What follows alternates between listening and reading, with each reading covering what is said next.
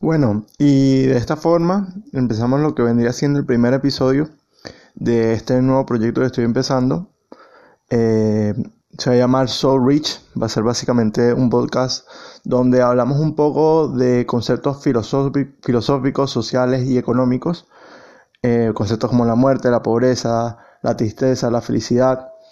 Em, un poco con, la intención de abrir las mentes tanto de la gente que me llega a escuchar como mi propia mente. O sea, va a ser un, programa pues en el que de diferentes maneras podemos intercambiar eh, pensamientos y, lo llamo un poco Soul Rich porque yo lo que voy a intentar hacer en este podcast es tocar el alma de las personas. Eh, mm, diciendo esta frase me refiero a que voy a intentar de eh, trascender tu raciocinio, trascender tu mente, crear en ti eh, diferentes formas de ver diferentes conceptos y causarte diferentes emociones al mismo tiempo. Y espero que ustedes también lo hagan conmigo. Al final de cada podcast siempre voy a pedir eh, sus consejos y sus opiniones sobre los diferentes temas que vayamos a discutir. Este, y bueno, nada, en este podcast quería discutir un poco sobre la muerte.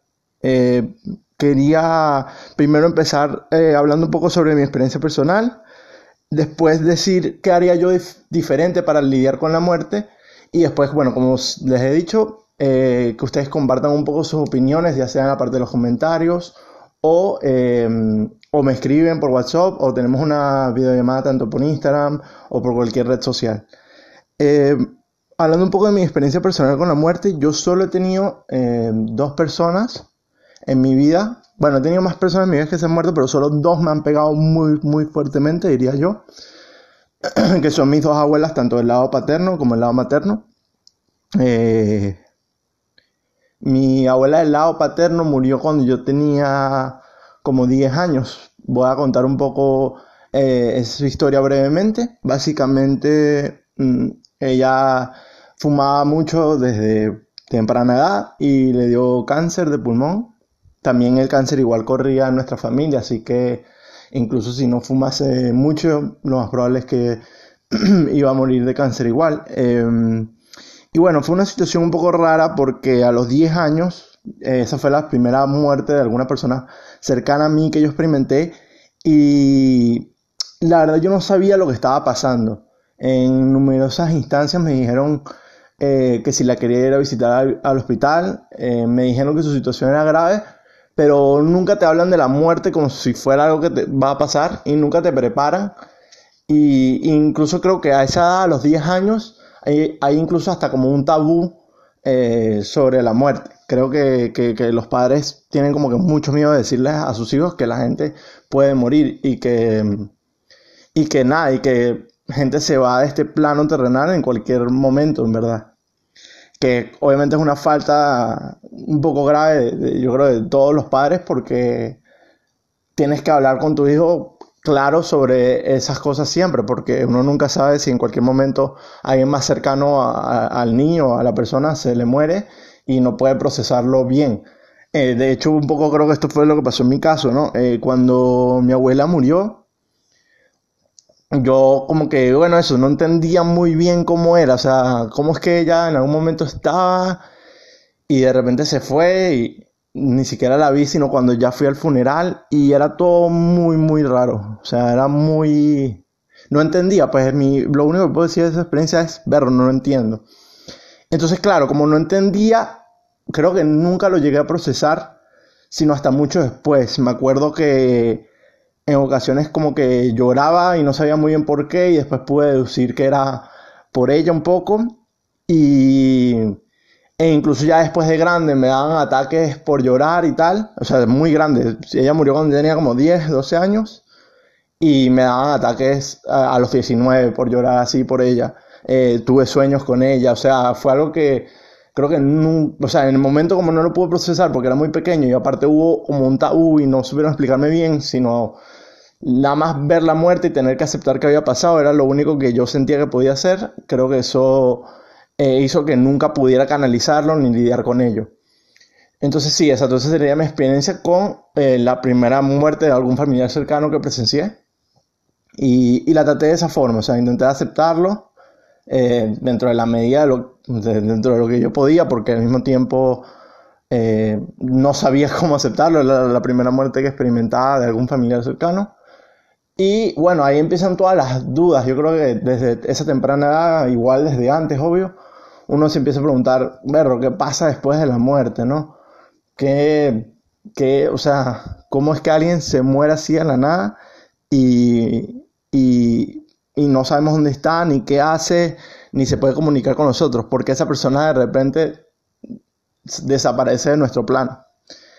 Em, y la segunda muerte que experimenté yo eh, fue una mucho más reciente. Eh, eso fue, ya habrán sido unos cuantos meses, seis, siete meses, que fue la muerte de eh, mi abuela del lado materno. Esta, esta también fue una muerte que al principio no pude procesar porque lo que pasó fue que, bueno, mi abuela sufrió por nueve años de, por hasta más de nueve años de Alzheimer y de demencia. Y, y bueno, ya al final eh, uno ya quiere que, que, que, termine pues todo, ¿no? O sea, al final esa enfermedad no tiene cura, mm, no tiene casi ningún tipo de tratamiento, entonces uno lo que quiere es que termine esa enfermedad, que ya, que la enfermedad termine con ella, porque aparte lo que la ves todo el tiempo es sufriendo, olvidándose de todo, al final ya no me reconocía a mí, no reconocía a mi hermano obviamente, ya, o sea, está totalmente, es una persona que se desconecta totalmente de la realidad. Eh, la razón por la cual me costó aceptar eh, eh, la muerte de mi abuela del lado materno, a pesar de que ya yo estaba más grande, de que ya yo sabía que bueno, que la gente moría, que esas cosas pasan, creo que me costaba tener un tiempo de luto. Yo estaba fuera de Venezuela, estaba aquí en España, intentando conseguir trabajo, intentando buscar eh, cómo puedo resolver mi vida y estaba teniendo un tiempo muy difícil, sentía que, que no, no, encajaba aquí, que no podía necesariamente conseguir trabajo con tanta facilidad como otra gente, que no tenía tanta, tanta calle, que no era tan echado para adelante.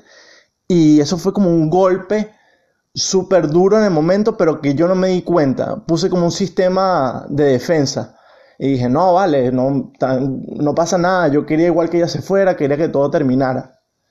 Y días después, eh, dos o tres semanas después, eh, lloré y todo. Y, bueno, me dolió y tuve que procesar eso de, de, esa manera. Y tuve más o menos mi luto. Igual no pude ir, a, ir al funeral en Venezuela, obviamente.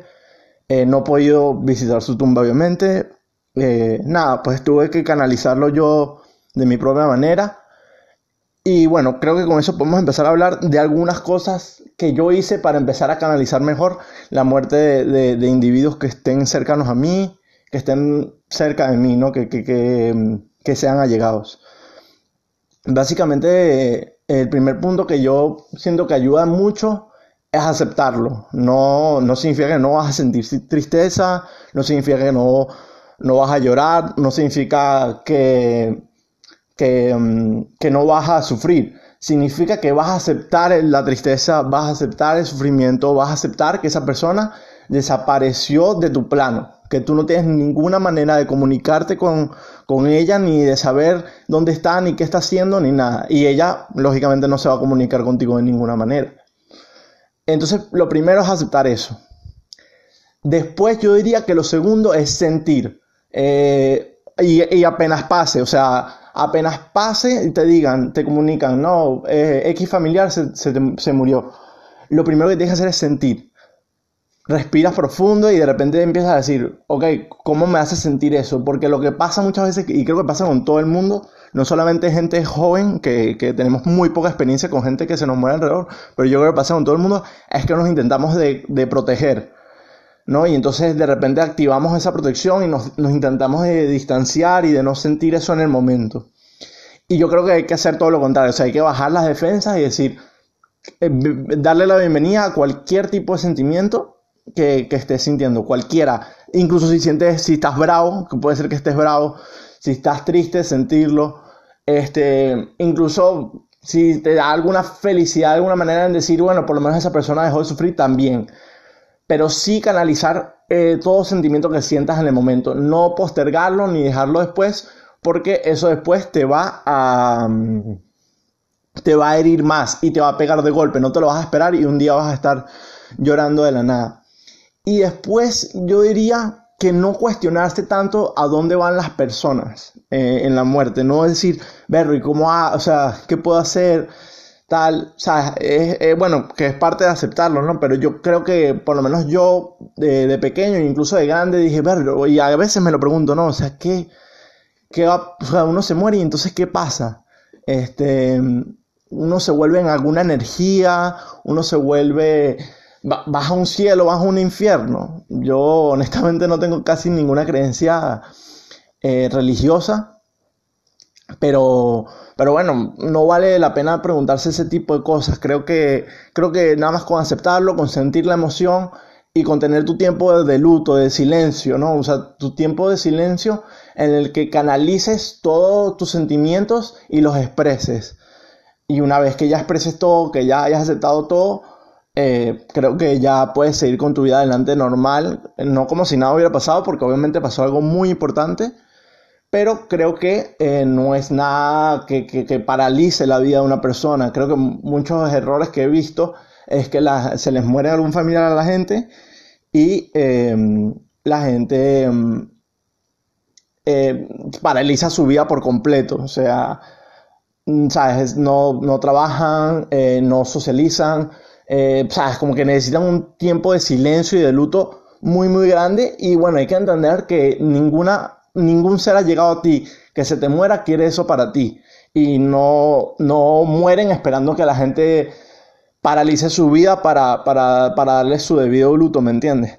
Entonces al final creo que, que es muy importante tener tu tiempo de luto, intentar de canalizar todos tus sentimientos en el momento que te lo dicen y días eh, varios días después, pero no creo que sea lógico ni justo ni el deber ser paralizar toda tu vida por eh, la muerte de una persona llegada.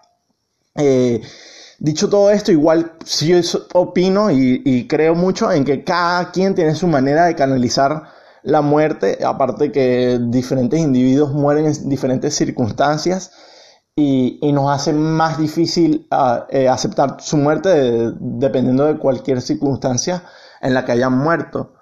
Em, por lo menos si tu papá muere o tu mamá muere eh, por algún robo, algún, por, por, algún criminal o porque en alguna o si tu hijo muere en alguna protesta o en alguna marcha, es mucho más difícil aceptarlo que si de repente tu papá muere de viejo o tu hijo muere por alguna enfermedad terminal. Eh, entonces, claro, cada quien tiene su manera de lidiar eh, con la muerte, pero sí creo que el principio de aceptarlo y de entender tus sentimientos y canalizarlos aplica para cualquier situación. Quería hablar un poquito también de lo que yo personalmente creo que pasa cuando la gente se muere. Eh, particularmente, yo creo que nos volvemos algún tipo de energía, al final no, la energía no se destruye, o sea, al final nosotros somos energía y no nos podemos destruir por completos al 100%, o sea, alguna energía de nosotros quedará que no se podrá destruir. Em, y espero yo que eh, de alguna forma nuestra energía vitalice a otra a otra vida, ¿no? Eh, no solo me refiero a otros seres humanos que pudiera ser, no tengo ni idea, pero puede ser, sino lo que yo sí he pensado es que cuando te mueres, estás enterrado y te descompones. E incluso puede haber la posibilidad de que los, o sea, si te descompones en, la, en la grama, bajo la tierra, los árboles y las plantas que estén a tu alrededor, mediante sus raíces absorban los nutrientes de tu cuerpo cuando está descompuesto.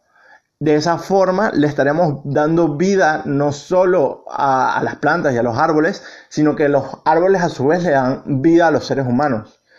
Entonces creo que ahí hay un significado bastante tangente y muy posible, no sé si es así porque no he leído estudios de eso ni nada, pero, pero muy tangente y muy posible de, que nuestra muerte tenga un significado incluso mayor que, el de alguna vida, el de alguna vida que ha tenido alguna gente. Me refiero, hay niños que de repente mueren con 3, 5 años por alguna enfermedad terminal. De esa forma, su muerte a nivel de, eh, general para el mundo tiene mucho más significado cuando se vuelve eh, energía para otro ser vivo, que, bueno, que sus tres o cinco años eh, escasos en, el mundo terrenal, donde ¿qué pudo haber hecho? De repente jugar, sentir diferentes emociones, afectar a sus padres de una manera importante, pero es muy difícil que a esa temprana edad se tenga un impacto importante a nivel social y, y, con gente allegada a ti, o sea, es muy difícil.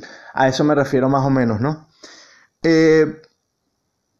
quería hablar también un poco de, eh, bueno, tocar levemente el tema de la religión, porque me parece que es relevante hacia la muerte. Opino de verdad que el cielo, el infierno, no existe para nada, son obviamente mecanismos que en ese tiempo se usaron para hacer que la gente viviera eh, de acuerdo a ciertas reglas y de una cierta manera es muy ilógico pensar que por hacer un pecado, que hay demasiadas cosas que son un pecado, eh, te vas a ir a un infierno.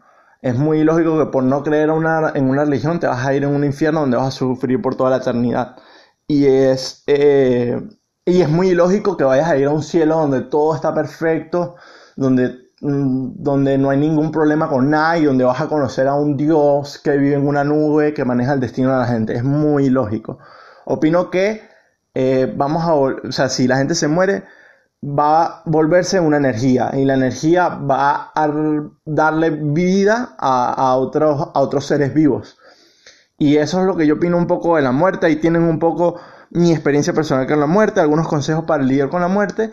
Y bueno, eh, nada más espero que me den sus opiniones. Obviamente, si quieren debatir sobre estas opiniones, si quieren darme algún consejo para lidiar con la muerte de alguna mejor manera, están invitados, pueden escribirme por, eh, por WhatsApp, pueden mandarme un mensaje por Instagram, incluso estaba pensando en hacer una sección en vivo mediante la cuenta de Instagram donde tenga diferentes videollamadas con gente eh, hablando un poco del tema para expandir un poco más el tema.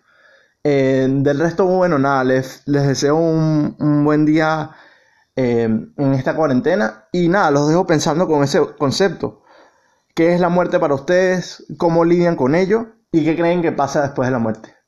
Chao, hasta luego y nos vemos en el próximo episodio de Soul Reach.